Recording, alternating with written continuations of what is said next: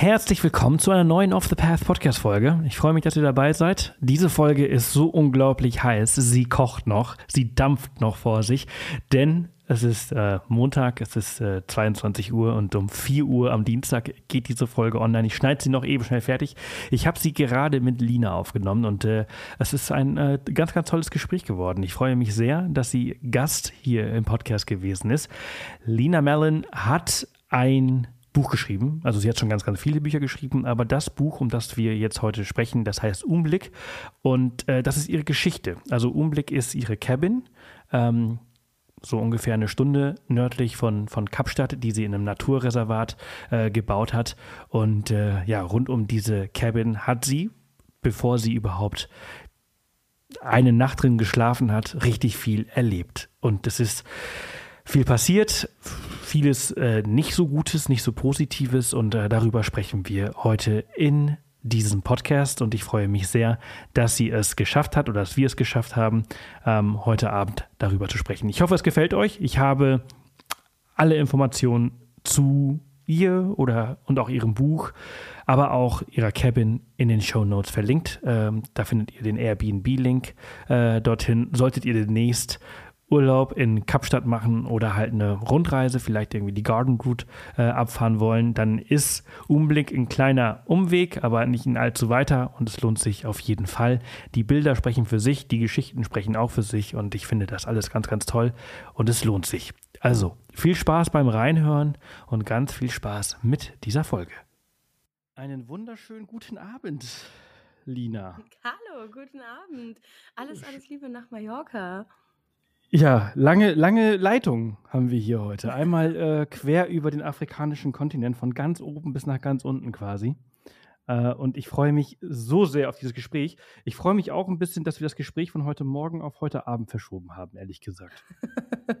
ich freue mich sehr, dass du das so spontan machen konntest. Normalerweise, wenn ich versuche, Kunden in Europa zu erklären, Leute, der Strom wurde abgestellt, der kommt jetzt auch zwei Stunden nicht zurück und dann kommt er kurz zurück und dann ist er wieder weg, dann verstehen die das nicht so richtig. Dann sage ich immer so, ja, mal Loadshedding googeln, großes Problem in Südafrika, im Moment schlimmer denn je und ähm, dir muss ich zum Glück nicht erklären.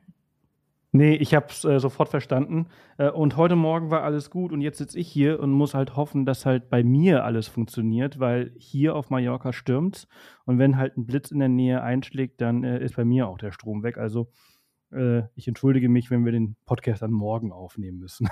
Aber ich, ich hoffe, ich hoffe, es, es, es äh, bleibt alles stabil. Äh, und aber der große Vorteil ist, dass wir heute Abend sprechen, denn ähm, normalerweise nehme ich diese Podcasts immer früh auf, weil immer so als allererstes, okay. wenn der Kopf frisch ist. Äh, aber ich äh, kann jetzt, glaube ich, zum allerersten Mal in 250 Folgen of the Path Podcast einen Wein dabei trinken. Geil. Ich habe tatsächlich auch gerade einen Wein neben mir aufgemacht. Ich habe entweder die Podcasts immer ganz früh aufgenommen mit einem Kaffee oder ich nehme sie ganz spät auf mit einem Glas Wein. Und ähm, ja, dementsprechend Glas Wein schon öfter passiert, heute wieder. Wunderschön. Sehr schön. Ich stoße, ich stoße an äh, mit einem leckeren Lanzerac Pinotage. Äh, der ganz hast so weit von dir vorbereitet, hä? ich habe mich richtig vorbereitet. Ich habe mir sechs Flaschen bestellt. Ich finde den so geil. Ich habe den, nämlich, ich habe den gerade oh, erst, ich bin ja, war ja gerade erst in Südafrika äh, und ich habe den ja. in, in, Johannesburg äh, ja, vor einem Monat oder so getrunken. Das ist so, boah, ey, so geil. Muss erstmal ein paar, paar Flaschen bunkern. Das ist gar nicht weit weg ähm, von meinem Zuhause, so ungefähr 40 Minuten. Dann ist man bei Lanzerac und ähm, kann den dort auch verkosten. Also solltest du noch mal ins Western Cape kommen, melde dich doch bitte und dann gehe ich mit dir auf Weintour. Not a problem. Mache ich. Äh, also ich meine, ich, ich habe ich hab eine, eine ähnliche Geschichte äh, also, ja, der ähnliche nicht. Du hast eine viel intensivere Geschichte und du bist auch schon viel länger, aber äh, uns zieht es alle zwei Jahre dahin und äh, beinahe werden wir dahin gezogen. Wir haben uns dann ah. last minute äh, so ein bisschen dagegen entschieden, aber deswegen war das so toll, dein Buch äh, zu lesen, weil ich mich da in, in so vielen Geschichten immer so, die du so erzählt hast, und ich, ich kenne Kapstadt wirklich sehr, sehr, sehr gut, weil wir da ja jedes Jahr zwei, dreimal sind. Und mhm. ähm, außer halt jetzt die Corona-Zeit natürlich. Aber ähm, ja, ja. ich konnte mich einfach in so vielem sehen. So alles, was du so erzählt hast, wenn du so über Load-Shedding und so sprichst, das haben wir natürlich auch schon zigmal mitgemacht. Und äh, wir kennen diese ganzen kleinen Probleme, die auch relativ groß sein können. Ähm, vom größten Problem Äh, das hast du auf jeden Fall auch erlebt äh, äh, während deiner Zeit des, des Bauens. Dazu kommen wir gleich. Aber ähm, es gibt einfach so viele unzählige kleine, tolle Sachen da unten im Western Cape, in Kapstadt, was, was das Leben dort so besonders machen. Das Und, ist auf äh, jeden Fall wahr. Ja, deswegen war das wirklich so schön, dass du jetzt, was sind das, 240 Seiten, die du geschrieben hast, die mich nicht losgelassen haben die letzten zwei Tage. Das weißt du besser als ich. Ähm, ich werde ganz oft gefragt, um wie viele Seiten handelt es sich bei deinen Büchern? Und dann denke ich mir so, keine Ahnung. Als Autor achtet man immer eigentlich eher so auf Zeichen. Man schließt seine Verträge nach Zeichen ab. Also so und so viele hm. Zeichen äh, muss das Buch am Ende. 60.000 war es bei meinen meistens. Ja, ich glaube, ich glaub, die 60.000 sind äh, Worte, ne? Und Zeichen waren es bei mir so 350 bis 420.000 Zeichen mit Leerzeichen. Und dann weiß ich mal gar nicht, auf wie viele Seiten sich das niederschlägt. Tatsächlich sind es 236 geworden. Ich musste gerade nachschauen. Ja. Aber 200, fast 240. Ähm, ja, auf jeden Fall 236 sehr, sehr spannende Seiten. Ähm, mit, äh, mit, mit vielen, vielen äh, Ups und Downs. Und äh, wie, wie, bist, wie bist du, also wie viele Bücher hast du geschrieben? Das ist schon das vierte, ne? Vier, das ist das vierte, genau, ja. Und, und für alle, die jetzt vielleicht mit dir und, und deiner Geschichte und deinen Büchern äh, noch nichts äh, jetzt vielleicht anfangen können, die den Podcast hier hören, ähm, du bist, also, also du hast früher in Hamburg gelebt und du bist jetzt äh, vor wie vielen Jahren äh, nach Kapstadt gezogen? Ähm, also ich war auch jemand von den äh, Digitalnomaden, sprich den On-Offern.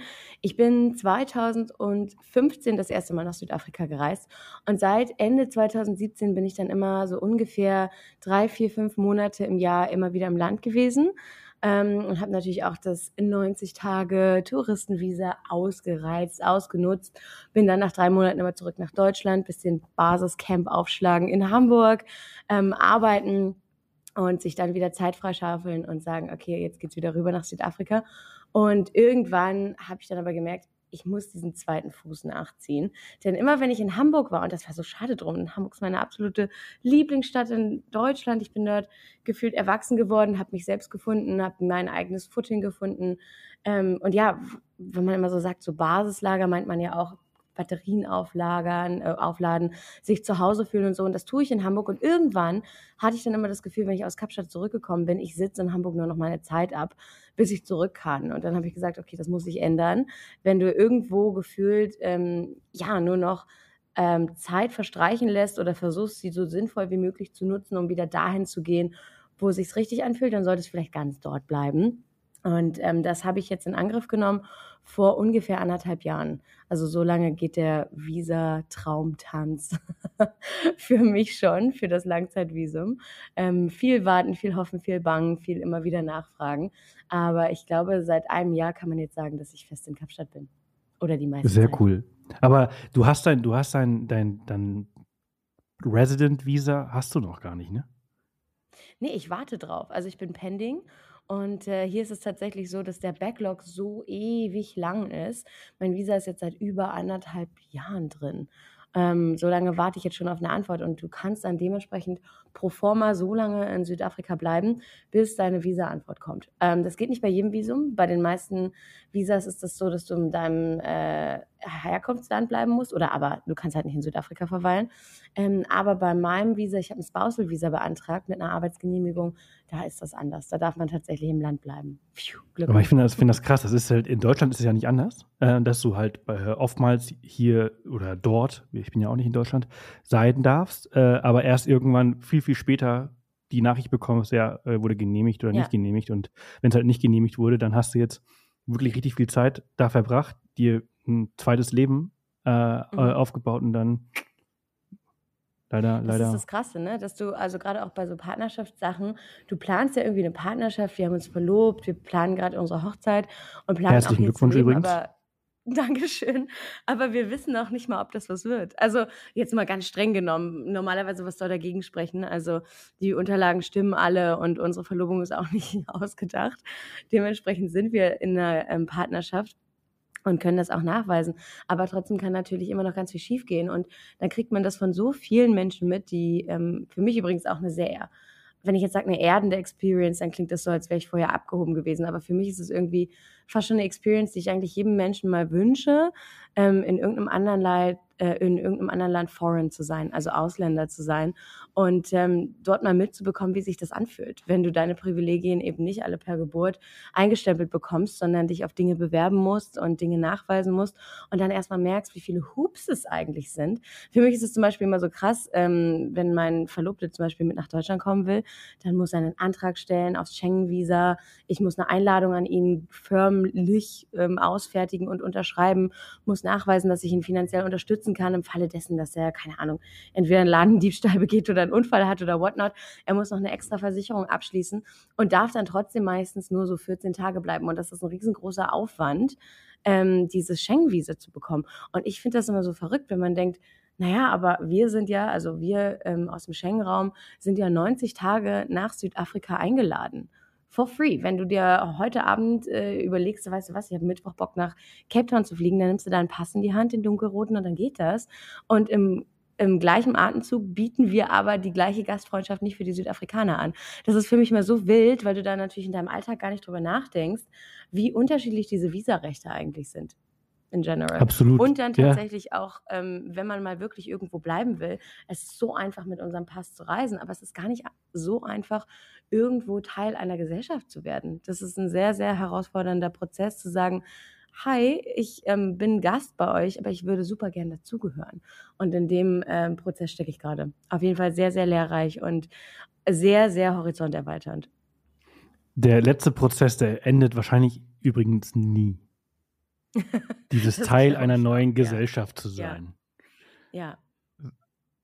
Also ich, also ich kenne das, also ich kenne das ja, ich bin ja so, so ein Mixkind. Ich bin ja so äh, in Spanien äh, geboren und aufgewachsen und dann irgendwann nach Deutschland und jetzt wieder zurück. Und äh, in Deutschland habe ich nach 20 Jahren irgendwie so ein bisschen das Gefühl, also schon das Gefühl gehabt, dass ich jetzt irgendwie doch verstehe, wie das alles so funktioniert. Mhm. Und jetzt bin ich wieder zurück in Spanien und ich habe heute, ich habe heute einen Banktermin, lange, zwei Stunden. Ich bin da raus mit Kopfschmerzen und allem drum und dran. Also es ist wirklich richtig anstrengend. Dann so lange Spanisch und dann, äh, also ich bin mit 14 weg und dieses ganze Vokabular von Krediten und ja, weiß ich nicht was, ja. äh, das alles irgendwie so ein Gespräch zu führen, äh, ist unglaublich anstrengend. Und ich glaube, ich habe keine Ahnung, wie lange dieser Prozess jetzt gehen wird, aber hier anzukommen wird richtig lange dauern, obwohl ich von hier bin. Ich muss mich wieder zurück eingliedern die, dieses Zurückeingliedern ähm, habe ich eigentlich auch immer am schwersten empfunden, wenn ich zurückgekommen bin, ähm, nach einer längeren Zeit in, in Südafrika und sich dann wieder auch so zurück, das sind die kleinsten Kleinigkeiten, die unterschiedlich sind, jetzt sagen wir einfach mal popkulturell oder generell im Umgang miteinander oder so. Und mein Verlobter meinte zu mir, als er mich im Sommer das allererste Mal besucht hat, dass ihn die Leute im Bäckersladen ganz geschockt angeguckt haben in Hamburg. Und er so, ich, ich glaube, ich habe was Falsches gesagt. Und ich so, was hast du denn gesagt? Hast du es auf Deutsch probiert? Also du hast ja offensichtlich Brötchen bekommen, du kommst ja mit einer Tüte zurück. Und er so, ja. Und dann habe ich die halt gefragt, wie es denen geht. Und niemand hat geantwortet. Und ich so, das macht man in Hamburg nicht. Du gehst rein, du sagst Moin, zwei Franzbrötchen bitte und dann Cash oder Karte. Und dann nimmst du die und sagst, okay, ciao. Aber du fragst nicht noch lange nach, wie es den Leuten geht. Das verstehen die nicht. Mach sowas nicht. Und Wobei ich finde, mit, mit Hamburg hat er noch einen ganz guten Fleck erwischt. das stimmt allerdings. Aber er wollte halt immer reingehen und gefühlt so ein Gespräch anfangen, wie er das hier auch macht, wenn er sich morgens einen Kaffee holt oder so. Hey, how's it? Wie war dein Wochenende? Wie geht's? Wenn du das einfach beim Bäcker in Hamburg fragst, die sind komplett geschockt. Also ja, ja, vollkommen ja, überfordert. Aber ja, ähm, Teil ja. einer Gesellschaft zu werden, ist, glaube ich, was, das man entweder erlernen oder auch verlernen kann.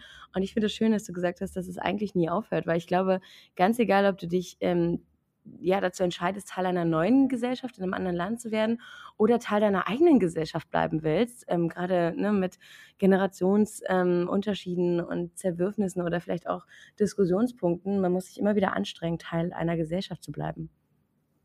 Absolut. Das ist, das ist so wie, ja, naja, alles erfordert ja irgendwie äh, Energie, ja. ne? Freundschaften, Partnerschaften mhm. oder halt eben auch Teil einer Gesellschaft zu sein.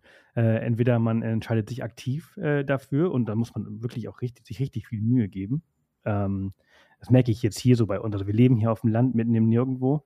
Äh, so ein bisschen wie deine Cabin. Naja, vielleicht nicht so ganz remote wie deine Cabin, aber äh, wir leben halt nicht in der Stadt. Wir müssen halt leben halt wirklich am Arsch mhm. der Heide. Hier ist halt im Winter haben wir ist, äh, gar keine Nachbarn. im Sommer ist natürlich nur die Touristen und dann auch nur die Touristen.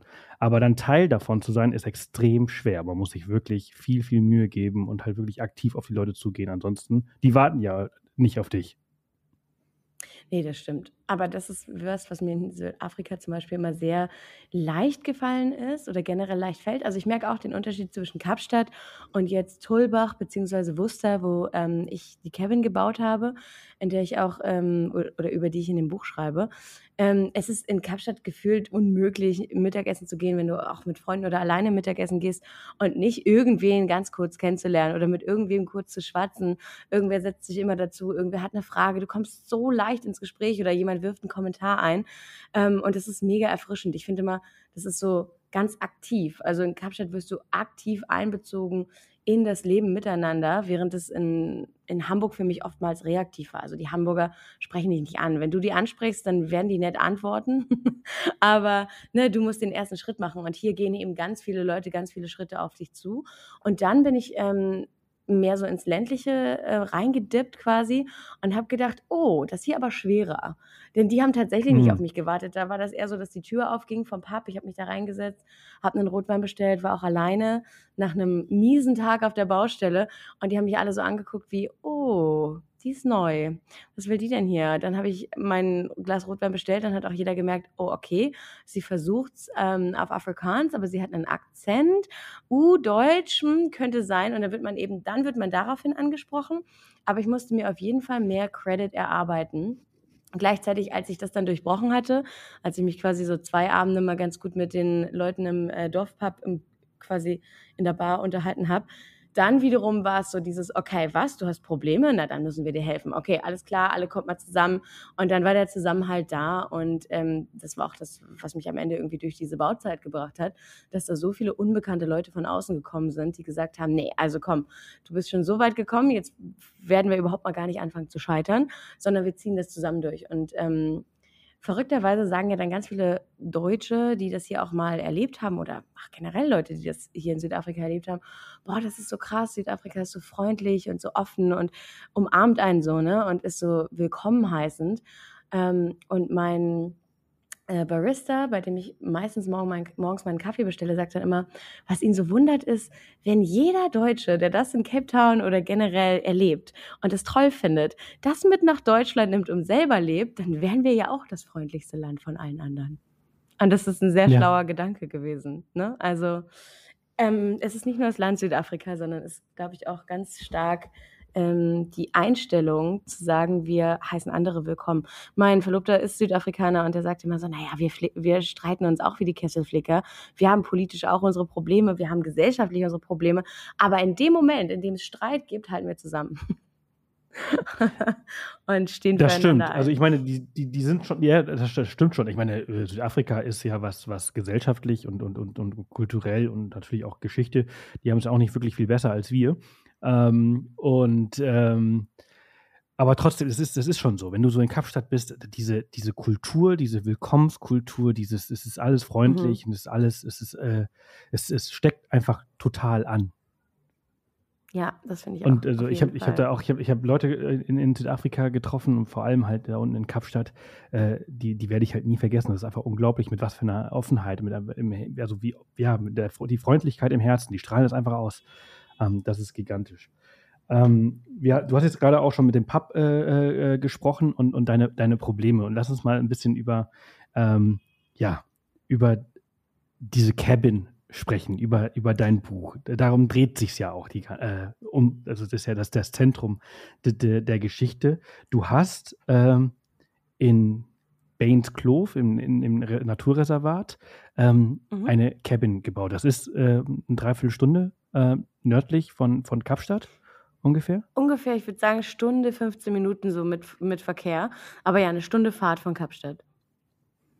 Und ähm, also, wie kam es dazu, dass du, naja, also wie lange warst du da? Du warst jetzt drei, drei, vier, Jahr, vier Jahre dort, ja, immer also on-off? Genau, so vier Jahre.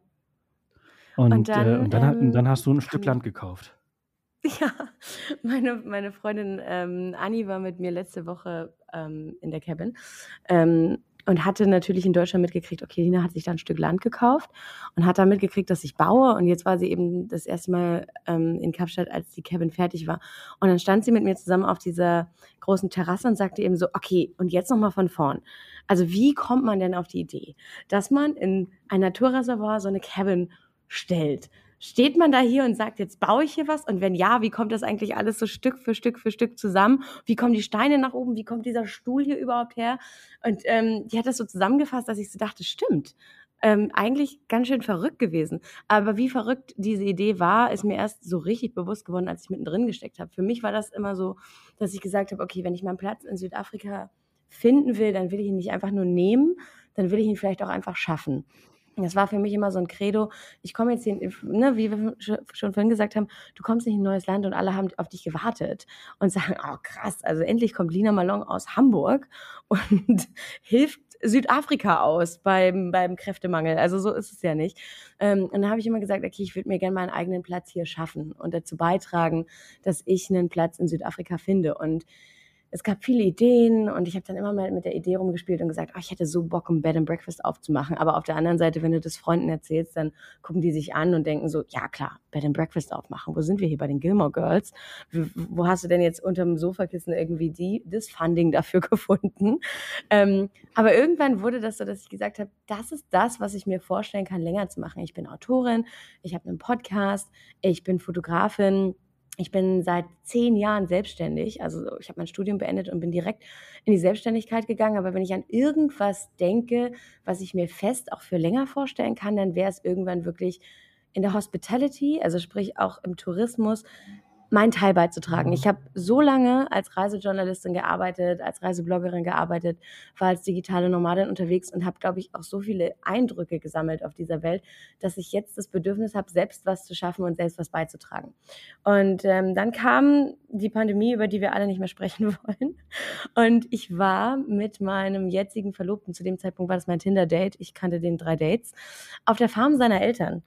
Und wir haben dort in so einem äh, Bootshaus zusammen äh, die ersten drei Wochen harten Lockdown verbracht, ohne Strom, ohne Internet, mit ein bisschen Gasherd und äh, ein paar Gaslampen, so kleinen Laternen. Und ich habe das mega genossen und habe gedacht, krass. Also diese Cabins werden jetzt wahrscheinlich ähm, wie Pilze aus dem Boden schießen, einfach weil je lauter dieser Planet wird und je lauter die Welt wird, desto mehr werden sich wahrscheinlich mehr und mehr Leute wünschen, einen Rückzugsort zu haben und auswählen zu können, ob es laut oder leise sein soll. Und damit ist dann so ein bisschen der Funke geboren worden.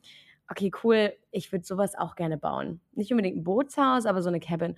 Und wie das dann so ist, du hängst im Lockdown rum. Ich war dann irgendwann, ich bin dann zurückgekommen aus Südafrika, war dann in Hamburg alleine ähm, in meiner Singlebude in Amsbüttel und habe super viele Bildbände angeschaut und bin irgendwann auf den Bildband Cabin Porn gestoßen, den ich mir irgendwann mal auf einer Reise, ich glaube in die Cotswolds oder so gekauft habe habe das so durchgeblättert und habe gedacht, ach krass, mal gucken, ob die irgendwie auch auf Instagram unterwegs sind. Voll das schöne Buch, ähm, aber auch schon zehn Jahre alt, der Bildband. Mal gucken, was aus denen geworden ist. Lande auf der Seite Cabin Porn, sehe eine mega, mega schöne Cabin und schicke die an Chris. Und er so, ja, aber das ist ja in Südafrika. Und ich so, what? Und er so, ja, das ist in Bainscloof. Dann hat er das ein bisschen gegoogelt und meinte so, krass, da kann man übrigens auch gerade Land kaufen. Und das war alles within four weeks, also innerhalb von vier Wochen. Und ich so, echt? krass, kann man da gerade Land kaufen? Schick mir mal den Link. Dann hat er mir den Link geschickt. Drei Tage später hat er sich für mich das Grundstück angeguckt, hat mir ein Video geschickt und vier Tage später habe ich ein Angebot gemacht. Und ein Grundstück gekauft, das ich noch nie in meinem gesamten Leben vorher gesehen habe. Das ist, das, also, das ist Schicksal. Ja, so hat sich's angefühlt. Kennst du das, wenn du Träume hast und auf einmal fallen die so zusammen und du kannst dich wie in einer Vision in einer Vision vor deinem inneren Auge in diesem Traum sehen. Und ich finde immer, wenn das passiert, wenn ich mich wirklich, wirklich in diesem Traum selber sehen kann, dann ist das ein Zeichen dafür, alle Hebel in Bewegung zu setzen, die Hacken zusammenzuschlagen und ähm, zuzusehen, dass man aus dem Traum Wirklichkeit machen kann.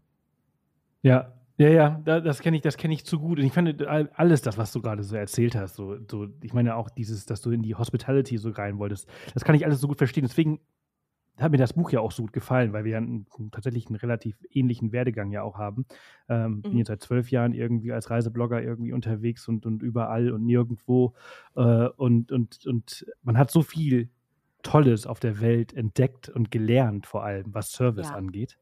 Ähm, ja. und was halt wirklich besonders ist und was halt austauschbar ist.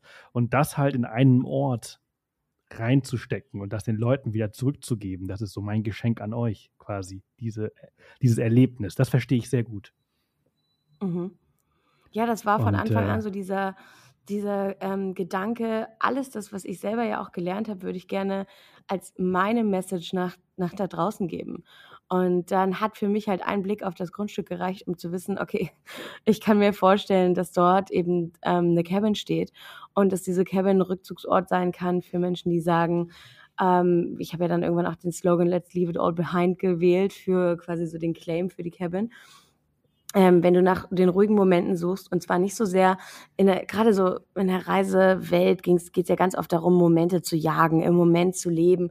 Und eigentlich ist aber so ein bisschen auch für den Moment zu leben, weil ne, du hast es jedem neuen Moment hinterher höher und schneller und wilder und entweder noch authentischer oder brutal echt oder so szenisch, dass, dass du das Gefühl hast, du stehst mitten in einer Postkarte. Ähm, und mein, meine Cabin ist aber ein Rückzug davon und ist oder ist hoffentlich eher ein Platz, an dem du wieder das erkennen sollst, was schon die ganze Zeit da ist. Die ganzen kleinen Dinge, die du so übersiehst, wenn du auf Reisen ja eigentlich nur so den Erlebnissen hinterher stolperst, um zu sagen, setz dich doch einfach mal hin, komm mal wieder runter und ähm, spür das, was du die ganze Zeit entweder verlernt hast oder gar nicht mehr wahrnimmst, nämlich wie schön Stille ist und ähm, wie schön Ruhe ist und wie gut es tut, sich zu entschleunigen. Ja, ich finde, eine, eine der, der grandiosesten Erlebnisse, die man haben kann, ist übrigens, wenn man die Stille hört. Ja, 100 Prozent. Das, das, ist, das, ist so für, das ist für mich so das, wenn ich weiß, dass ich angekommen bin. Und das, ist so, das sind so Momente so, und die einfach unglaublich sind. Wenn du das, wenn du spürst, wie so jeder einzelne Muskel, auch die Nackenmuskulatur, die so verspannt ist, so ganz langsam loslässt. Und meine Freundin meinte neulich, als wir mal ähm, am Strand saßen und wir waren auch in einem, in einem kleinen Beachhaus, super weit von Kapstadt entfernt, ähm, in, das, in, in der Küste oder an der Küste von St. Helena Bay. Und wir haben dort die Sterne gesehen und sie meinte, das ist so krass, es ist dermaßen klar und der Himmel ist so nah und die Stille ist so greifbar, dass man das Gefühl hat, man hat so diese dritte Wand durchbrochen. Und mhm. ähm, das Universum umgibt dich so. Und ich so, are you fine? Hattest du ein Glas Rotwein zu viel? Und sie so, nein, guck dir das doch mal an. Nur Sterne und Stille um uns rum. Wann hast du das jemals? Ähm, von daher, das kann ich sehr nachvollziehen. Also Stille hören, fühlen und fast schon riechen können. Ähm, wahnsinnig schönes Gefühl. Ja, ab, absolut. Und das kannst du halt eben nicht in the, the Buzzing Cape Town oder Hamburg oder Berlin absolut oder New York und, und wo auch immer, sondern das kannst du nur halt an diesen ganz, ganz äh, äh, besonderen Orten äh, machen. Ähm, deine Freundin hat, äh, du hast gerade erzählt, deine Freundin hat ja diese, diese Frage gestellt und die habe ich mich auch ges äh, gestellt. Wie, wie, wie kann man denn in einem Reservat, in einem Naturreservat da so eine, so eine Cabin hin, hinstellen? Wurde das einfach Ach. da in dem Moment, also wurde das irgendwie äh, degradiert, äh, also von Naturreservat zu irgendwas anderes oder ist das erlaubt in Südafrika? Ähm, es gibt tatsächlich ganz strenge Auflagen, die man einhalten muss und es gibt auch ein Deposit, das man quasi hinterlegen muss. Ähm, um in einem Naturreservat bauen zu dürfen. Du darfst natürlich nicht bei Sunparks, also in einem Nationalpark bauen, das ist ganz klar. Aber das ist ein Naturreservat, das ist ein privates Naturreservat. Ähm, trotzdem müssen gewisse Grundlinien und Guidelines ähm, verfolgt und eingehalten werden. Zum Beispiel mussten wir einen Bau, habe ich gerade schon gesagt, ein Baudeposit hinterlegen und dann hat sich eben jemand angeschaut, okay, welche Pflanzen stehen denn auf unserem Plot und wo stehen die, wie sind die lokalisiert, hat Fotos gemacht, hat sich Aufzeichnungen und Protokolle gefertigt und hat dann nach dem Bau nochmal vorbeigeschaut, okay, wie invasiv seid ihr denn vorgegangen? Ne?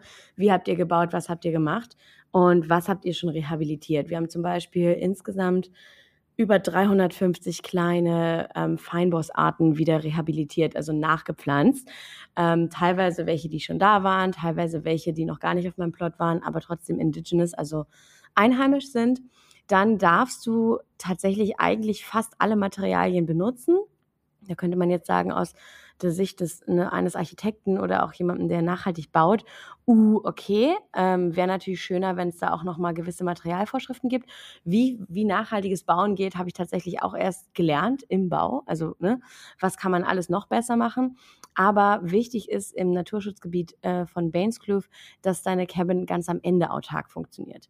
Also sprich, dass du das Wasser, das du auffängst oder aber ähm, auch aus den Quellen bekommst, aufbereitest, dass du es ähm, aufbewahrst, dass du stores, dass du ähm, den Strom aus Solarzellen ziehst und dass du so äh, am Ende auch autark wie möglich mit deinen ähm, Ressourcen umgehst. Also sprich, du kannst dir da keinen zweimal fünf Meter Pool hinzimmern und den mit Chlorwasser füllen und dann sagen, ja, ist schön blau und glitzert und ne, äh, immer wenn ich den Pool sauber mache, dann gebe ich das in die Natur. Also das geht nicht. Du hast da wirklich enge Richtlinien und enge Vorschriften. Und eine Vorschrift ist zum Beispiel auch, dass kein einziges Fahrzeug, das schwerer als zwei Tonnen ist, über die kleinen Wege im Naturreservat fahren darf. Ähm, das ist nicht unbedingt viel, zwei Tonnen. Dementsprechend fast alles, alles, alles, das dort in dieser Cabin drin steht, haben wir hochgeschleppt. Also tatsächlich Stein für Stein, Kiepe für Kiepe, Materialsack für Materialsack und am Ende, ähm, mein Verlobter hat 99 Prozent der Möbel in unserer Cabin selbst gebaut, haben wir tatsächlich auch diese viel zu schweren Möbel ähm, auf dem Rücken dort hochgeschleppt. Also es waren war, waren harte Wochen. Gerade so der Einzug und das Dekorieren war Muskelkater jeden einzelnen Tag. Krass, ich glaube, das hast du nämlich nicht reingeschrieben. Äh, dass nee. ja jedes, jedes Möbelstück, das, das ist krass. Ja. Also, also wir haben zwei das bis Tonnen ist nichts, also das ist, das ist ein normales Auto. Also, äh, ja. Und du kannst keinen Trailer ranhängen, passt auch gar nicht, weil die Straßen überhaupt mit einem Trailer, das ist nicht zu fahren. Selbst wenn du einen 4x4 ähm, Antrieb hast, das packst du nicht. Also wir haben es einmal kurz versucht und dann sehr schnell aufgegeben. Und dann sind wir einfach immer bis zu so einem Dreh- und Angelpunkt gefahren an dem wir noch ein bisschen ähm, Tar Road, also Teerstraße hatten. Und dann haben wir da den Trailer abgestellt und dann wurde halt geschleppt. Stück für Stück für Stück für Stück.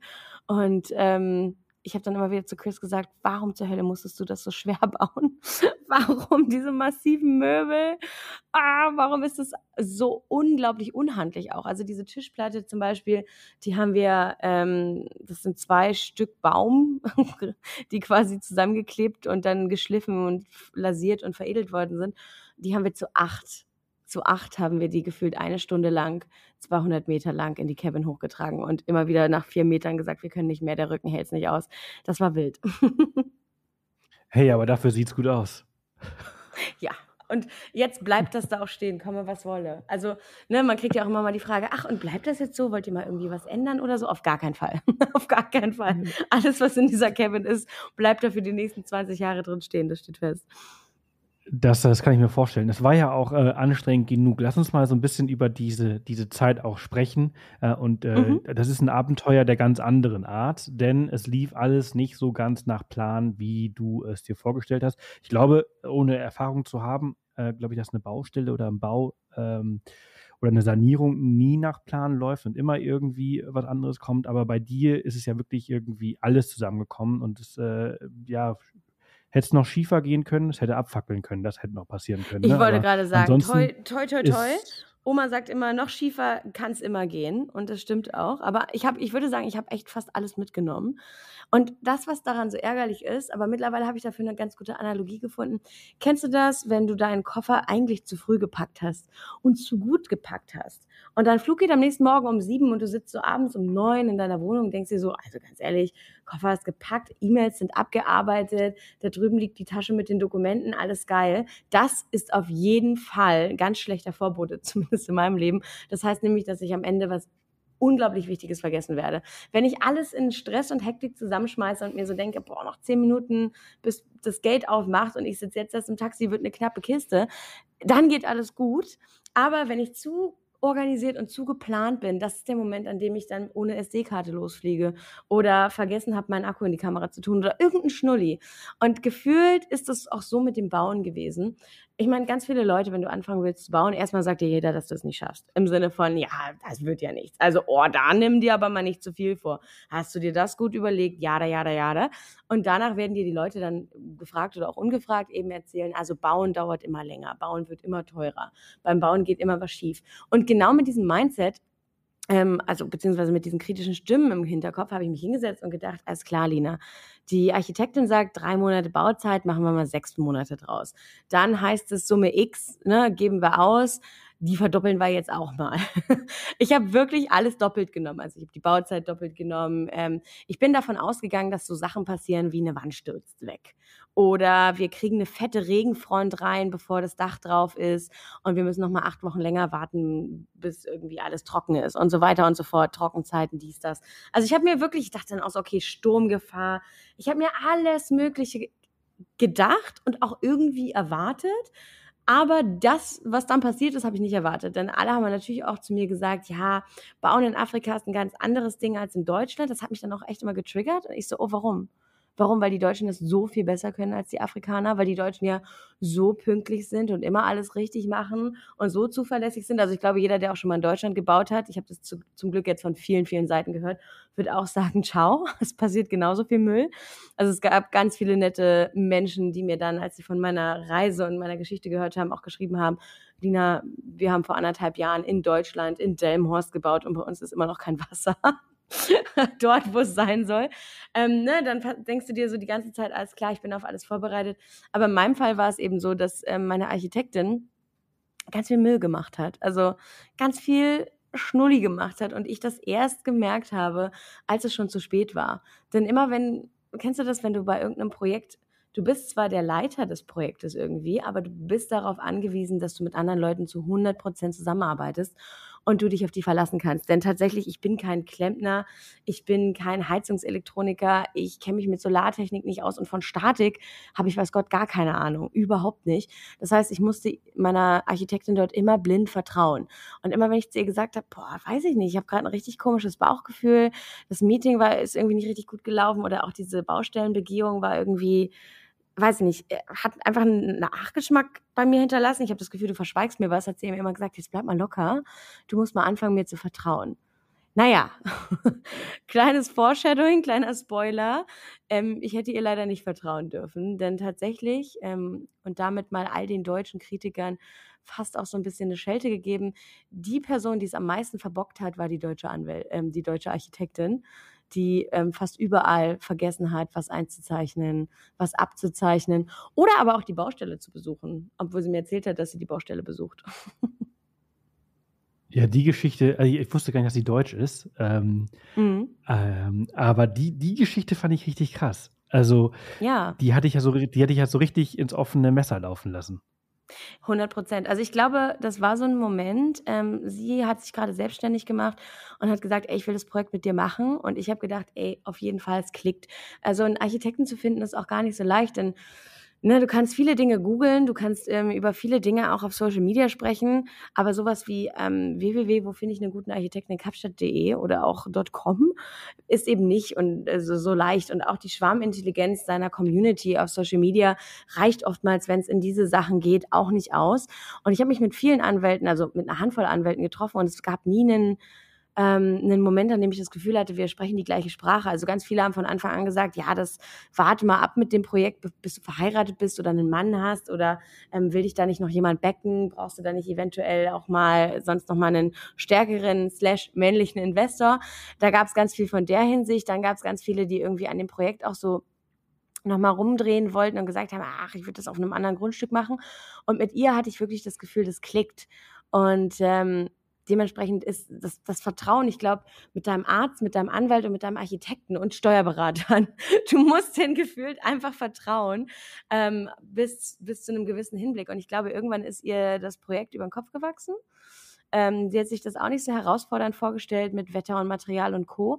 Und dann hat sie halt leider, leider, leider äh, nicht die Wahrheit erzählt. Und ich musste dann irgendwann aus Visagründen äh, wieder raus aus Südafrika, musste nach Deutschland und bin zwei Monate, naja, nicht ganz, ich glaube sechs Wochen in Deutschland gewesen und habe eben immer zu ihr gesagt, bitte schick mir doch wöchentliche Updates, wie sieht es gerade auf der Baustelle aus.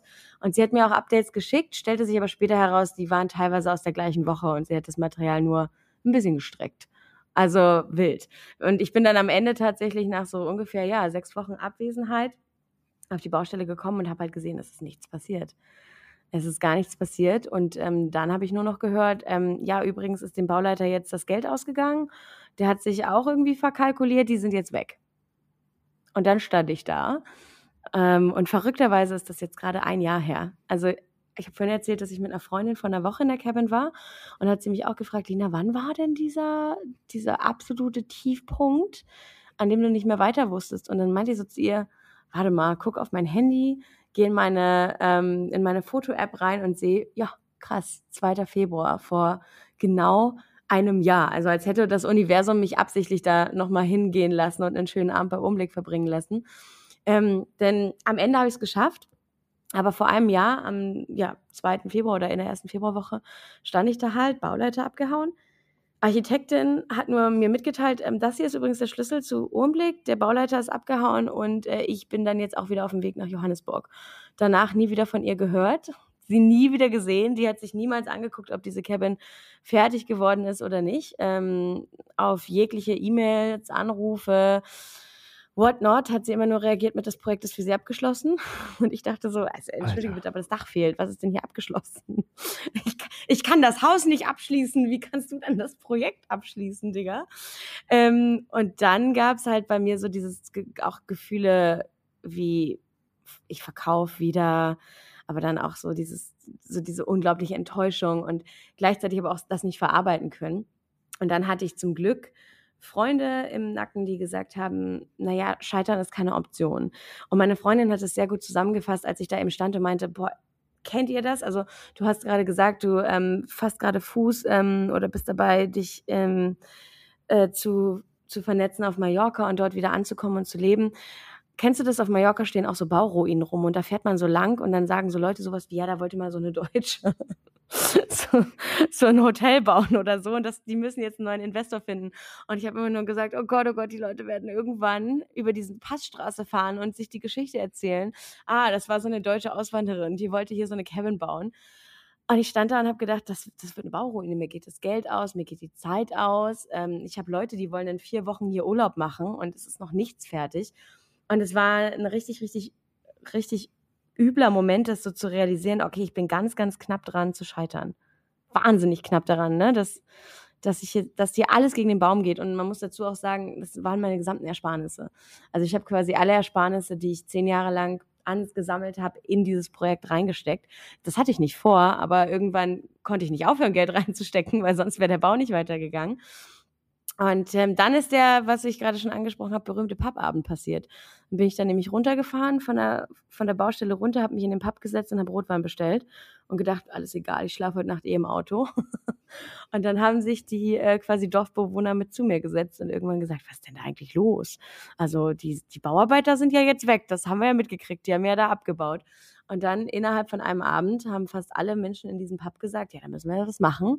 Wir trommeln jetzt mal Leute zusammen, die dir helfen dieses Ding noch fertig zu bauen. Und dann haben wir es allein fertig gebaut. Richtig, richtig krass. Aber am Ende ist man immer schlauer, ne? Also in der Situation, ja, ne? Ja. Äh, dann, am Ende weiß 100%. man dann auch, hat, hat, man auch die Kontakte, die Leute, die es wirklich drauf haben, die es vielleicht auch günstiger machen und so weiter und so fort. Aber das hilft dir ja in dem Moment nicht. Ähm, nee. Ich habe ich hab letzte Woche habe ich äh, auf deinem Instagram, ist das, ist das äh, die Geschichte gewesen? Du warst mit Freundinnen dort, oder? Nur mit irgendwie genau, vier genau, Leuten genau. oder so? Ah, das, ja, das, genau. Das sah genau. richtig toll aus es hat sehr viel, es hat Spaß gemacht zuzuschauen und man hat, du hast halt diese, diese Stimmung richtig gut rübergebracht. Und ich meine, ich glaube, das, was du mit der Cabin erreichen möchtest, das ist auf jeden Fall bei mir angekommen. Äh, durch Instagram. Einmal quer durch den afrikanischen Kontinent. das war tatsächlich auch der erste Abend, das kann ich jetzt auch mal ganz ehrlich hier im Podcast sagen. Das war der erste Abend, an dem ich das Gefühl hatte, also ich saß, wir saßen zusammen in diesem Hot Tub und haben in die Sterne geguckt und dann habe ich die Mädels angeguckt, die ich alle schon seit Jahren kenne. Das sind meine zwei besten Freundinnen auch gewesen, mit denen ich da war. Ähm, und habe die in die Sterne geguckt und gesagt, wir sitzen hier gerade in meinem Haus, wie krass ist das eigentlich? Und die so, ja, hast du es noch nicht geschnallt? Und ich so, nee, weil bisher war das immer irgendwie mein, meine größte Herausforderung und mein Traum, der irgendwie noch nicht laufen gelernt hat. Aber vor einer Woche habe ich das erste Mal gedacht, okay, das ist krass. Ich habe ich es geschafft. Ich habe dieses Haus wirklich gebaut. Ja, aber so lange hat das es. Das ist natürlich für, ein, für einen digitalen Nomaden, ja, für einen digitalen Nomaden ist das nochmal viel besonderer als für einen normalen Menschen. 100 Prozent. 100 Prozent, weil auf einmal hast du was, wo du bleiben kannst. Und du denkst dir ja. so, wow, okay, jetzt müssen wir erstmal dieses Bleiben üben. ja. Nicht mehr irgendwie Sachen, Taschen packen und einfach ins nächste Land und so weiter und so fort. Ja. Ähm, das, ja. das ist ja, äh, also zumindest kann ich es mir vorstellen, dass es halt, ähm, wenn man auf einmal dann, also ein Haus bauen ist halt das Ultimative für uns, die halt ständig unterwegs sind. Finde ich auch, ne? Ich finde auch, das Hausbauen ist so das ultimative, finalste, was man, was man machen kann. Ich habe auch immer gesagt, heiraten macht mir nicht so viel Angst, wie zusammen ein Haus zu bauen und sich so festzulegen. Partner kannst du ja mitnehmen. Genau, Partner kannst du ja. einfach mitnehmen und sagen, hey komm, jetzt gehen wir einfach woanders hin. Ganz genau, ganz genau. Aber ein Haus zu bauen und sich äh, auf einen Ort festzulegen, das macht mir auch bis heute noch Angst, weil ich mir immer so denke, ja, okay, das ist am Ende eine Cabin, die ich ja auch vermiete, die die meiste Zeit verrückterweise ähm, vermietet und auch ausgebucht ist, was ja natürlich mega schön ist. Ähm, am Anfang habe ich immer gedacht, ja, also ich werde da immer so eine Woche im Monat, werde ich da bestimmt sein und dort Zeit verbringen. Mittlerweile muss ich im Voraus wirklich ein Wochenende blocken, weil man es ansonsten ja auch irgendwie nicht so richtig schafft. Und ähm, also mit Schaffen meine ich, du hast halt einfach auch hier in Kapstadt natürlich mega viele Möglichkeiten, was zu machen, mit Freunden wegzufahren. Wir sind super viel unterwegs. Wir sind generell auch viel oben im Busch, also sprich, wir sind viel im Norden unterwegs. Und dann merkst du so, okay, die Zeit jetzt im eigenen Haus zu sein, ist irgendwie knapper als gedacht. Und wenn man sich dann mal eine Woche nehmen will, ist es ausgebucht. Aber man will sich darüber ja nicht beschweren. Das ist ja eigentlich was sehr Schönes, das mit so vielen Leuten teilen zu können. Eben, dafür, dafür wurde sie ja auch äh, äh, genau. konzipiert, natürlich halt für, für dich als Rückzugort, aber halt eben auch, um den Menschen was zurückzugeben und halt eben diese, ja. diese Ruhe und, und, und, und das äh, alles zu, zu, ja, einmal zu spüren. Ähm, und ich meine, klar, was du gerade gesagt hast, ich meine, Kapstadt ist auch einfach geil, beziehungsweise Südafrika, du hast so unglaublich viel tolle Orte vor der Haustür oder halt im eigenen Land, die du besuchen kannst.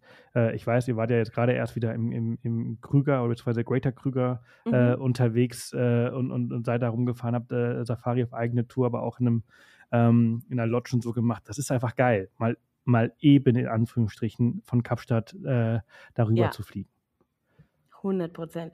Also irgendwann habe ich auch mal gesagt, ähm, das, oder ich habe mal den Traum gehabt, dass ich irgendwann aus Urmblick noch mal ein paar mehr Cabins mache. Vielleicht habe ich den Traum auch immer noch, also ich glaube sogar sehr, ähm, dass ich daraus irgendwann noch mal einem, also eine steht jetzt in den Bergen und eine steht irgendwann vielleicht mal am Meer, am Wasser und eine steht hoffentlich irgendwann mal im Busch oder, oder zumindest in der Nähe.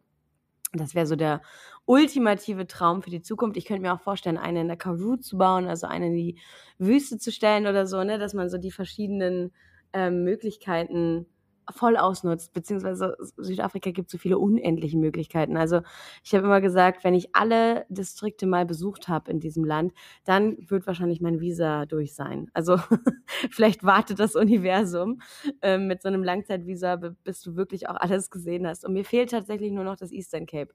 Alles andere im Land habe ich mir schon angeguckt. Das Eastern Cape steht noch auf der Liste. Ähm, du, brauchst, ja. du brauchst elf Cabins brauchst du in Südafrika. Du hast elf ja. verschiedene Biotope. Richtig. Das, ich kann die zwar nicht mehr alle auf, auf, ja, ich kann die zwar nicht mehr alle aufzählen, aber das habe ich zumindest gelernt in meiner Ausbildung. Aber äh, ich ja, wollte gerade sagen, du müsstest es eigentlich noch eventuell noch abrufen können. Ja, ist, also, ja ich, könnte, ich könnte dir wahrscheinlich irgendwie neun von elf äh, noch, noch, äh, noch aufzählen, ähm, aber ich möchte es gerade nicht äh, äh das Verrückte ist ja, testen. weil wir gerade über deine, deine Ausbildung kurz gesprochen haben, dass wenn die Pandemie nicht gekommen wäre, ich ähm, das Geld, das ich dann benutzt habe, um äh, das Grundstück zu kaufen, das war eigentlich schon ähm, in eine Ranger-Ausbildung gesteckt. Und dann wurde die Ranger-Ausbildung abgesagt, denn die hätte im März 2020 starten sollen. Da startete Covid. Und ähm, dann wurde die Ranger-Ausbildung storniert. Und dann hat sich die Möglichkeit mit der Cabin ergeben. Und dann habe ich nämlich wirklich gedacht, okay, das Universum wollte mir was mitteilen.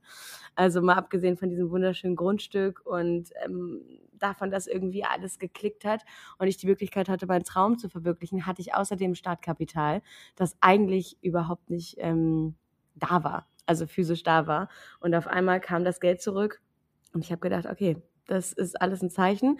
Ähm, ich brauche gar nicht so traurig sein, dass jetzt dieser eine Weg nicht geklappt hat ähm, offenbar soll ich einen anderen einschlagen. Ja, aber also wenn du irgendwann mal die Möglichkeit hast, diesen Weg ja. wieder zurückzufinden, der ist ja nicht, der ist ja nicht weg, dann kann ich das wirklich nur empfehlen. Also, weil das wirklich eine der geilsten Erlebnisse gewesen ist, die ich je gemacht habe. Es ist so unglaublich krass intensiv gewesen, dieser Monat in Botswana. Aber ich habe, ich meine, ich habe in, in deinen Stories und so habe ich ja schon gesehen, also du, du hast ja schon viel, viel Safari-Erfahrung in den letzten Jahren gesammelt, weil du ja auch einfach da unten bist und unterwegs bist. Und mehr oder weniger war ich halt, glaube ich, auch so auf, dem, auf einem ähnlichen Level vorher, weil ich schon sehr viel Safari gemacht habe. Aber mhm. es ist nochmal was anderes, wenn du halt da draußen ähm, ja, 30 Tage oder 29 Tage lebst ähm, und, und, und, und ja, jeden Morgen oder jede Nacht die Löwen um dich herum hast, die Leoparden, keine Ahnung, ich bin Wahnsinn. eine Nacht aufgewacht, da war ein Büffel anderthalb Meter von mir entfernt. Äh, da habe ich mir aber sowas in die Hosen gemacht. Ich wollte gerade sagen, also ich werde das ganz oft gefragt, auch von Followern, so ja, ähm, was ist denn so für dich das Tier, vor dem du wirklich Angst hast? Also, und dann sage ich immer so vom Büffel.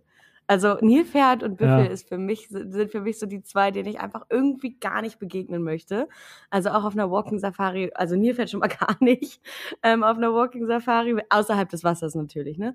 Ähm, aber einem Büffel bräuchte ich gar nicht. Ich bin auch immer so, wenn es ähm, heißt auf, auf einem Game Drive oder so, also Chris zum Beispiel liebt seine Buffalos über alles. Und wenn wir dann ähm, auch im Krüger unterwegs waren zu zweit, bei mir sind es halt die Elefanten und er hat so wahnsinnigen Respekt, aber ich glaube fast alle Südafrikaner haben wahnsinnigen Respekt vor Elefanten in general. Und das geht fast schon zu, zu ich würde mal sagen, fast ein bisschen Furcht hin. Und ähm, immer wenn wir dann so drei, vier Stunden Ellis hatten, war es immer so, ja, aber jetzt hätte ich schon noch mal Bock auf Büffel. Und ich immer so, Chris, ganz ehrlich, du hast Angst vor Elefanten, aber Büffel willst du selber tracken im Krüger. Spinnst du eigentlich? Geht's noch? Auf gar keinen Fall. Denn, ich verstehe das 100 Prozent ne, dieses Downstern, also wenn du mit denen auch einfach diesen Blickkontakt hast, die, die zucken mit keiner Wimper und ich denke mir immer so, oh Gott, oh Gott, oh Gott. Und uns ist tatsächlich schon mal, ähm, in Madikwe sind wir schon mal gecharged worden von einem Buffalo und ähm, hatten zum Glück eine, eine Escape Route und sind aus der Nummer ganz, ganz glimpflich rausgekommen. Aber ich möchte mir nicht ausmalen, wie das ausgegangen wäre, wenn wir keine Escape Route gehabt hätten. Also Buffalo ist für mich echt wow. Ich glaube, ich wäre einfach so weggekippt an deiner Stelle. Ja, also war, also das war echt ein bisschen scary. Ich habe halt nur ein Geräusch vom Zelt gehört und dann habe ich die Taschenlampe yeah. angemacht und denke mir so, hä, irgendwie dunkel, haha, klar, ist Nacht, aber das ist viel dunkler als, als wenn es nur Nacht wäre. Wo ist denn das Gras? Oh, oh, scheiße, das ist ja einfach die Seite von einem Büffel. Äh, das ist Haare. Die, die, Nacht ist auf einmal noch dunkler geworden. Und, Pitch äh, Black äh, auch einfach wild. Das war einfach, das war richtig krass. Aber ich muss sagen, ich, ich verstehe Chris. Äh, denn also als Guide, wenn ich fahre, möchte mhm. ich keinem Elefanten begegnen. Ich habe so krass Respekt vor diesen Tieren. Wir haben da auch echt ein paar ja. krasse Erlebnisse gehabt und vor allem, die sind einfach so unberechenbar. Die sind super süß und super geil als, als Gast, aber als Fahrer muss ich sagen, also ich habe da so zwei Persönlichkeiten. So, wenn ich als Gast, wenn, ja. wenn wer anders irgendwie äh, äh Fahrer ist, Elefanten immer ganz viel Zeit dafür. Aber ja. als Fahrer versuche ich denen immer aus dem Weg zu gehen. Das ist mir einfach echt ein bisschen zu heiß, Elefanten. Also ich also finde, deswegen, du merkst halt den Unterschied, äh, Unterschied richtig krass, wie du auch selber dein Sicherheitsempfinden abgibst, wenn du Gast bist. Ähm, Voll. bist ja auch gefühlt dazu gezwungen, ne? Du sitzt ja auch einfach mit auf dem Wagen drauf. Und ich gehe da immer nach dem, so, so ein bisschen nach dem Prinzip, so wenn, auch wenn Leute sagen, sie haben Flugangst, denke ich mir immer so, du pass auf, der Mensch da vorne, der macht das nicht zum ersten Mal, sondern ne, zum hundertsten Mal. Und du bist auch nicht die erste Person mit Flugangst. Und alles das, was du gerade durchdenkst, haben Experten schon drei Millionen Mal durchdacht. Also glaub nicht, dass du schlauer bist als alle anderen. Von daher kannst du deiner Angst jetzt mal sagen, sei leise. Ähm, die Leute haben das schon im Griff. Das ist immer so, wie ich an ganz viele Dinge rangehe, ähm, bei denen ich mir so denke, oftmals ist ja auch so das eigene Ego das, was Angst macht. Dass man so denkt, oh, man wüsste was besser oder man hat was gesehen, was alle anderen übersehen haben. Ähm, aber wenn du dann selber fährst, ich bin mit Chris, ja, wir waren acht Tage allein im Krüger unterwegs und wir waren einmal in einer Herde von ungefähr 60 Tieren. War natürlich, also Elefanten war natürlich mega intensiv und mega aufregend für mich, also aufregend im Sinne von, äh, kein Mucks habe ich gemacht, sondern das ist komplett aufgesogen. Und ich meinte irgendwann so zu ihm, genießt du das auch? Und er so, ich genieße das, aber ich habe auch alle Augen in sämtlichen Spiegeln. Warum? Und er so, dir ist schon klar, dass das gesamte Auto umzingelt ist von diesen, von diesen wahnsinnig großen Tieren gerade. Und ähm, ich habe immer zu ihm gesagt, ja, jetzt einfach halt nicht mehr bewegen. So, wir sind jetzt eh quasi mit der, der Natur ausgeliefert und wir sind at her mercy. Ähm, und das Verrückte ist wirklich, wie wahnsinnig groß, aber gleichzeitig wie wahnsinnig gut die im Verstecken sind. Dann denkst du so, alles klar, die Herde ist vorbeigezogen, guckst nochmal dreimal nach links, nach rechts, schaust dir vielleicht auch nochmal zwei Fotos an und sagst, okay, wir können langsam weiterfahren, erster Gang anfahren und hinterm nächsten Busch kommt nochmal einer, der die Herde verpasst hat und äh, trompetet dich an, weil er sagt, Alter, mach mal Platz. Und du denkst so, Digga, wir haben gerade 20 Minuten gewartet, dass du über die Straße gehst. Machst du es jetzt oder machst du es nicht? Also ich weiß, was du meinst. Ich finde, man hat, wenn man selber hinterm Steuer ist, nochmal so ein ganz anderes Gefühl von ausgeliefert, hilflos. Ja. Ah, nur ein Teil des Absolut. großen Ganzen. Absolut. Also deswegen, also Löwen und, und, und Leoparden und Geparden, ey, alles easy, alles gar kein Problem. Büffel, ja, Büffel sind halt nochmal sowas, nochmal eine ganz andere Nummer. Die, sind, die kannst du einfach überhaupt nicht so greifen. Ja. Die machen einfach, was sie wollen. Aber Elefanten halt eben irgendwie auch so ein bisschen. Wobei, so ein männlicher Elefant, der nicht im Mast ist, das ist ja easy. Aber so eine Kuh mit, mit, sagen, Jungen ja. und so, das, das, ist, das ist halt, äh, ja, eine, eine weitere Sache, die ich übrigens total abgefeiert habe in deinem Buch. Ja. Ist, ähm, ich weiß gar nicht, du hast ja, das ist ja keine Kapitelzahl, äh, äh aber äh, Kapitel Brei äh, Brotjes. Äh, dass du das Rezept oh, reingeschrieben hast. Ja. Mega gut. Mega gut. Das ist da einfach so eines der geilsten. Äh, geilsten ja? Essen überhaupt, ne? Vom Bry. Ich habe dafür heftige Kritik kassiert, denn ähm, das Rezept ist angeblich komplett nutzlos und falsch, dass in meinem Buch steht, denn da steht Toast einseitig buttern. Und das nee, Butter überall. Butter, das, das, ich, ja. das ist mir nicht aufgefallen. Siehst du, da steht nämlich Toast einseitig buttern und ähm, meine Freundin Magdalena, die auch mal wieder im Buch auftaucht, hat das Buch, glaube ich, das erste Mal so ein bisschen in die Hand genommen, auch letzte Woche, als wir in der Cabin eben waren und meinte so, okay, jetzt hier in der Cabin lese ich jetzt mal ein bisschen in das Buch über die Cabin rein. Die mag meine Bücher nicht lesen, weil sie mal sagt, das ist ihr zu nah dran. Dann liest sie, was sie gesagt hat und was ich gesagt habe und äh, kann das nicht. Also sie meint, das ist wie ihre eigene Stimme auf Band hören. Findet sie wahnsinnig unangenehm. Darum liest sie teilweise die Bücher überhaupt nicht. Hat dann reingelesen, hat es aufgeschlagen und meinte so, wie jetzt einseitig buttern? Was jetzt? Das, also ganz klarer Printfehler, das muss nochmal korrigiert werden. Aber ja, Brybrookie ist für mich auch ähm, so ungefähr das beste Heritage-Produkt in Südafrika. Das ist, das ist einfach so eins der, eins der aller, aller, aller geilsten Dinge. So, also, so als Aperitif, also Vorspeise. So, du ja. hast einen langen Tag gehabt, du hast einen Sundowner gehabt und dann äh, ein so ein Breibröckis und äh, für alle, die und, und dann kannst, wissen, dann kannst du den, den, den Abend. Ja? Ja, Beginn. Also für alle, die nicht wissen, was ist denn dieses verdammte Briberkey? Ähm, mein guter Freund Dominik sagt dann immer, ja, Lina, nenn's doch einfach ein Toasty. Und ich so, nein, ja, Mann, nee. das ist ein Briberkey, weil das wird ja, ne, du, du hast zwei Scheiben Toast, du butterst die, du packst da Tomaten, Zwiebeln, verschiedene, wir, wir haben verschiedene Käsesorten, das macht's aus. Salz, Pfeffer, vielleicht noch ein paar Jalapenos, packst das zusammen und auf den Grill, aber natürlich und, auch Aber vor allem den, muss es halt ähm, auf dem Feuer.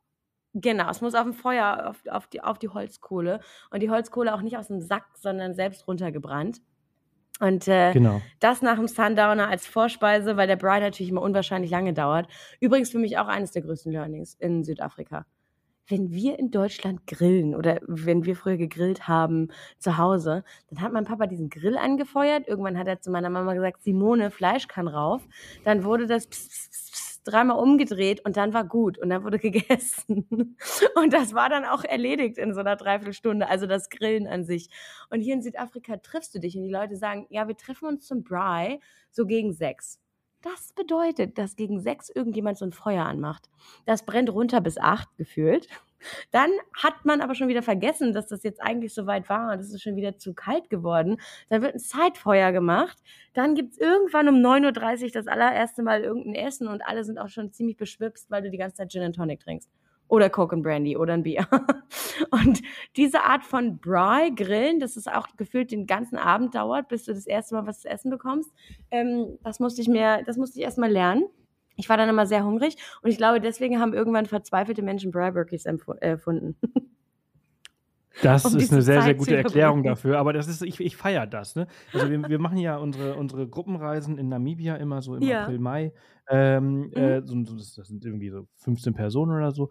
Und wir haben unseren Koch, Cello, und, und Cello ist der absolute Wahnsinn, kommt aus Swakopmund, ist halt, ähm, ist halt ein richtiger Namibianer. Wenn ich dem sage, Cello, ich hätte gerne, dass, dass du um 7 Uhr mit dem äh, Essen fertig bist, dann sagt er so, ja, ja, kein Problem. Und äh, wir beide wissen, dass es halt vor halb neun nichts, äh, kein Essen gibt. Dafür ist es halt richtig, richtig gut. Und deswegen sage ich, okay, Cello, ist kein Problem. Vielleicht morgen dann ein bisschen pünktlicher. Vielleicht dann um halb acht. Also, ja, ja, kein Problem. Und trotzdem wird es morgen irgendwie um acht Uhr fertig sein. Aber das ist okay, weil es wirklich einfach, es wird mit Liebe gemacht und es ist eine Kunst, das macht er einfach so richtig gut und, und dann, dann ist es auch okay so. Dann 100 Pro. Grill, und Grillen in 45 Minuten kannst du in Deutschland machen. Ja, genau. Und Chris sagt zu mir auch immer so, hä, das ist unser Kulturgut. Und Bry heißt auch zusammenkommen, ums Feuer stehen, sich Geschichten erzählen und äh, hier irgendwie schon mal eine Wurst snacken, die gerade fertig geworden ist, bevor es das richtige Essen gibt. Und jeder bringt was mit und das ist einfach so ein Gemeinschaftsgefühl. Und ähm, und das muss ich sagen, ist für mich auch was, was ich total angenommen habe. Aber am Anfang, wie gesagt, ähm, hat mir meine Freundin damals gesagt, wir sind zu einem Bry eingeladen, wollen wir noch schnell auf einen Lunch gehen? Und ich so, naja, du, aber das ist jetzt ja schon um drei. Was denn für ein Lunch? Wir sind um fünf auf den Bry eingeladen. Und sie so, make no mistake. Du wirst mir noch dankbar sein, dass wir jetzt noch zum Lunch gehen. Denn vor 9.30 Uhr, wie gesagt, wirst du hier heute überhaupt gar nichts zu essen sehen. Aber ähm, Chris sagte mal, ein Bry kann man nicht, darf man nicht rushen. Ein Bry darfst du nicht zu schnell machen, weil ansonsten wird er nichts. Und das stimmt auch. Nee. Das, das, das, das auch. Natürlich ist es halt nochmal was anderes, muss man dazu. Also ein südafrikanisches Bry mit südafrikanischem Fleisch ist halt ja, halt eben auch nochmal. Ja. Muss man erlebt haben, das kann man nicht erklären finde ich. Das machen wir tatsächlich auch. Also wir, ich biete ja mit meiner, äh, mit, mit Magdalena, die im Buch eben auch viel besprochen wird, meiner besten Freundin zusammen, bieten wir Weintouren an und dieses Jahr ähm, sind wir so ein bisschen mehr auch in die Richtung private äh, Touren gegangen, dass wir eben gesagt haben, okay, wenn man als Gruppe zum Beispiel in Südafrika ist oder mit Freunden unterwegs ist und man will ein Wine-Tasting machen und sagt, ey, wir hätten aber auch Lust, das bei uns irgendwie zu Hause zu machen. Wir haben ein tolles Haus gemietet oder wir haben Lust, mal so richtig, richtig einen südafrikanischen Bry kennenzulernen. Dann bieten wir das an. Dann kann man das mit uns quasi ähm, buchen und wir machen das dann. Und da haben wir auch für eine Gruppe von 14 deutschen ähm, Winzern ein Bry geschmissen. Da haben wir um fünf angefangen und um neun Uhr abends gab's Essen. Aber wir haben alle Klassiker aufgetischt. Und ich habe danach auch gedacht, das macht so einen riesengroßen Spaß, dann halt auch mit einer Gruppe zu bryen und ums Feuer zu stehen und Wein zu trinken. Und dann gibt es die Bry Brookies und dann gibt es den Potato Salad und den grünen Salad und Coleslaw und das ganze südafrikanische Fleisch, was ja meistens auch wirklich ein großes Stück Fleisch, das für alle aufgeschnitten wird, ist und eben nicht so zwei Würstchen und ein halbes Steak, wie meine Oma das kennt. Ähm, oh, sorry, bei mir ist gerade Einsatz. Ja, gut, die fahren vorbei. Sorry, das war die ähm, Sirene ähm, der, das Gefühl, was mitschwingt bei so einem Bry, der eben beim Sunset losgeht und dann bis spät in die Nacht geht, ähm, ich glaube, das ist ein Erlebnis, das für viele sehr einmalig ist. Und so geil, wie man in Kapstadt essen kann und vor allen Dingen auch so ausgefallen, wie man in, in Kapstadt essen kann, so gut kann man aber nirgends im Restaurant Bry nachmachen. Ja, nee, absolut. Und, desto länger wir darüber sprechen, desto, desto schneller möchte ich eigentlich. Hungriger wirst du. Desto, desto, äh, desto, länger merke ich, dass ich eigentlich schon viel zu lange nicht mehr äh, in Kapstadt gewesen bin und äh, eigentlich ganz dringend äh, zurück muss. Äh, Flüge Der sind März erst für ist April. Ja, eine schöne Zeit. Ja, ich ja. weiß. Flüge sind erst für April gebucht. Auch schön, aber. Also kommt ihr runter oder geht ihr in den Norden? Landet ihr nicht? Nein, nein, wir, also wir haben äh, äh, Ende April, Mai haben wir unsere Namibia-Reise. Mhm. Und mhm. ähm, dann sind wir in der Vergangenheit immer zurück nach Kapstadt geflogen danach. Ähm, ja. Vielleicht machen wir dieses Jahr aber, ähm, dass wir von Windhoek über den Caprevi wieder zurück, also Chobi, Maun, wieder zurück nach Auch Windhoek nice. fahren äh, und, ja. und Kapstadt vielleicht diesmal auslassen. Aber you never know. Nach dem Gespräch muss ich mir vielleicht das anders überlegen. Ich wollte gerade sagen, sag bitte Bescheid, ich bin im April auch noch da und dann lade ich dich ähm, auf einen Bry ein. dann können wir unsere Bry-Brookie-Sucht zusammen ausleben. Wenn ich das machen sollte, dann komme ich darauf zurück. Darauf kannst du wetten. Sehr gut. Mein äh, leckerer Pinotage ist äh, langsam leer und ich würde sagen, äh, das war ein, ein grandioses äh, Gespräch mit dir. Es hat unglaublich viel Spaß gemacht. Ich, ich freue mich mega, vielen, dass, vielen dass Dank, deine dass du Kevin. mich eingeladen hast. Ja, ich freue mich mega, dass äh, deine Kevin ähm, ja erstens fertig ist und zweitens so gut ankommt und dass du so eine tolle Zeit da jetzt letzte Woche zum Beispiel auch gehabt hast. Es sieht grandios aus und ich hoffe, also ich habe sie übrigens schon, schon, schon längst abgespeichert und natürlich folge ich dir auf all deinen Kanälen und ich hoffe, dass alle, die das jetzt hören, äh, auch machen. Ähm, und irgendwann, irgendwann werde ich da hoffentlich auch mal übernachten und die Magie von Umblick erleben. Ich würde mich sehr freuen. Einladung steht auf jeden Fall. Meld dich. April soll auch sehr schön sein. April ist immer eine, ich finde April immer eine gute Zeit. April, Mai, danach wird es natürlich halt äh, ein bisschen kälter, ne? Also das ist schon. Versuchst du dann den Sommer in, in Europa zu verbringen, beziehungsweise euren Winter, unseren Sommer? Ähm, Müssen wir mal schauen. Früher habe ich das natürlich immer gemacht ähm, und mache das auch, weil ich natürlich immer noch in Deutschland auch Verlage habe, mich jetzt auch schon um ein nächstes Buch bemühe, beziehungsweise um zwei neue Bücher, um einen Nachfolger, über den ich noch nicht so sprechen darf, ähm, und über ein ganz neues Projekt. Ähm, aber dadurch, dass wir jetzt hier wirklich in Kapstadt unsere Zelte so richtig aufgeschlagen haben, muss ich mal schauen, wie lange ich in Europa bin. Ähm, aber die meiste Zeit tatsächlich Juli, also Juni, Juli, August bin ich schon immer in Europa. Also allein auch, weil hier drüben in der Hinsicht dann so ein bisschen die Bürgersteige hochgeklappt werden und so viel gar nicht geht. Wobei ich sagen muss, aus, aus der Sicht äh, der Kevin gibt es ja eigentlich auch nichts Schöneres, als in einem Hot Tub zu sitzen, wenn draußen der Sturm tobt und du ähm, auf die verregneten Berge gucken kannst. Ich mag das ja auch. Also die Hitze ist auch richtig nice, aber ich freue mich auch darauf, wenn die Nächte wieder kälter werden und man, ähm, das ist für mich dieses Pullover-Gefühl. Dieses komfortable Gefühl, abends einen kuscheligen Pullover überzuziehen. Nicht, weil man so sehr friert, sondern weil sich es einfach gut auf der Haut anfühlt. Auf diese Abende freue ich mich auch und die gibt es immer im April. Ja, ja, ja, das ist in so Ländern in, wie, wie das, in dem du lebst oder das, in dem ich lebe, wo halt der Sommer so extrem ist, aber halt eben auch der Winter mhm. so extrem ist. Da freut man sich über diese, ja. diese Wechsel. Äh, denn 100%. also hier ist es ähnlich wie bei euch da unten. Ähm, also ich war letzte Woche in Finnland bei minus 15 Grad, das war kein Problem. Und am Wochenende bin ich hier auf Mallorca krank geworden, weil unser Haus nicht isoliert ist und es nur 5 Grad draußen ja. waren. Ähm, Scheiße, und, und ja. so ist es ja in Südafrika halt eben auch im Winter, da ist es drinnen kälter als draußen. Auf jeden Fall, ja. Und, und äh, ja, aber solltest du, hier ein kleiner Tipp, solltest du äh, hier Juni, Juli, August, wenn es halt so ruhig da unten ist, nicht nach Deutschland fliegen, kann ich dir im Juli nur empfehlen, eine Ausbildung zum Safari-Guide im Okavango-Delta zu machen, denn dann ist die Flut und das ist halt richtig, richtig cool. Oh, jetzt bringst du mich aber auf Ideen. ja, du du standst ja schon einmal kurz davor. Ja, ich habe tatsächlich schon ganz oft drüber nachgedacht und ich habe immer gesagt, das ist diese eine Sache, die ich mir eigentlich noch erfüllen möchte. Ähm, es klingt voll kitschig, ich kann das natürlich auch noch danach machen, aber bevor wir heiraten, würde ich mir das gerne noch erfüllen, weil das war so eine Sache, die mein Single ich gerne ähm, noch gemacht hätte. Und es ist einfach nur so ein Bucketlist-Ding. Von daher, vielleicht ist das eine, eine, Überlegung wert. Guck mal, ich habe dir jetzt den Mund wässrig geredet über dieses Bry und du erzählst mir jetzt hier, dass ich ja eigentlich auch ins Okavango-Delta könnte im Juli. Ist nur vier Stunden entfernt und wirklich, äh, das ist einfach so ein Traum. War, warst du schon mal dort? Ich war noch nie dort, aber unsere Hochzeitsreise soll tatsächlich dahin gehen für zwei Wochen. Ah, sehr cool. Sehr cool. Ja, ja es, ist, es ist wirklich was, was ganz, also ich, ich durfte letztes Jahr zweimal dort sein und ähm, wirklich was ganz, ganz Besonderes. Großartig. Ich, ich werde jetzt wahrscheinlich nach unserem Gespräch ähm, normalerweise müsste ich jetzt noch ein bisschen was abarbeiten, aber ich werde wahrscheinlich jetzt einfach mal einsinken auf deinem Instagram-Account und mir alles zum Thema Okavango Delta anschauen und noch die ein oder andere Direct Message hinterher schreiben. Also wir spammen uns jetzt gleich auf Instagram voll. Finde ich gut. Ich, ich, ich, ich bedanke mich vielmals für das äh, super angenehme Gespräch. Es war sehr, sehr nett mit dir und äh, wünsche dir noch eine gute Nacht. Und morgen erscheint dieser Podcast übrigens auch schon. Also, äh, das ist so gleich, ambitioniert, also ich, ne? Hut ab. Hey, Wirklich he Hut ab. Heute auch, Tausend Dank, ja. dass du mich eingeladen hast. Tausend Dank, dass du es so lieb einfach auf den Abend verschoben hast, nachdem heute Morgen das Loadshedding äh, gegriffen hat. Und ja, vielen Dank für das geteilte Glas Wein und dieses wunderbare Gespräch mit dir. Ich danke dir. Bis ganz, ganz bald. Bis bald. Ciao. Tschüssi. Ja, vielen Dank fürs Einschalten und natürlich auch fürs Dranbleiben bis hierhin.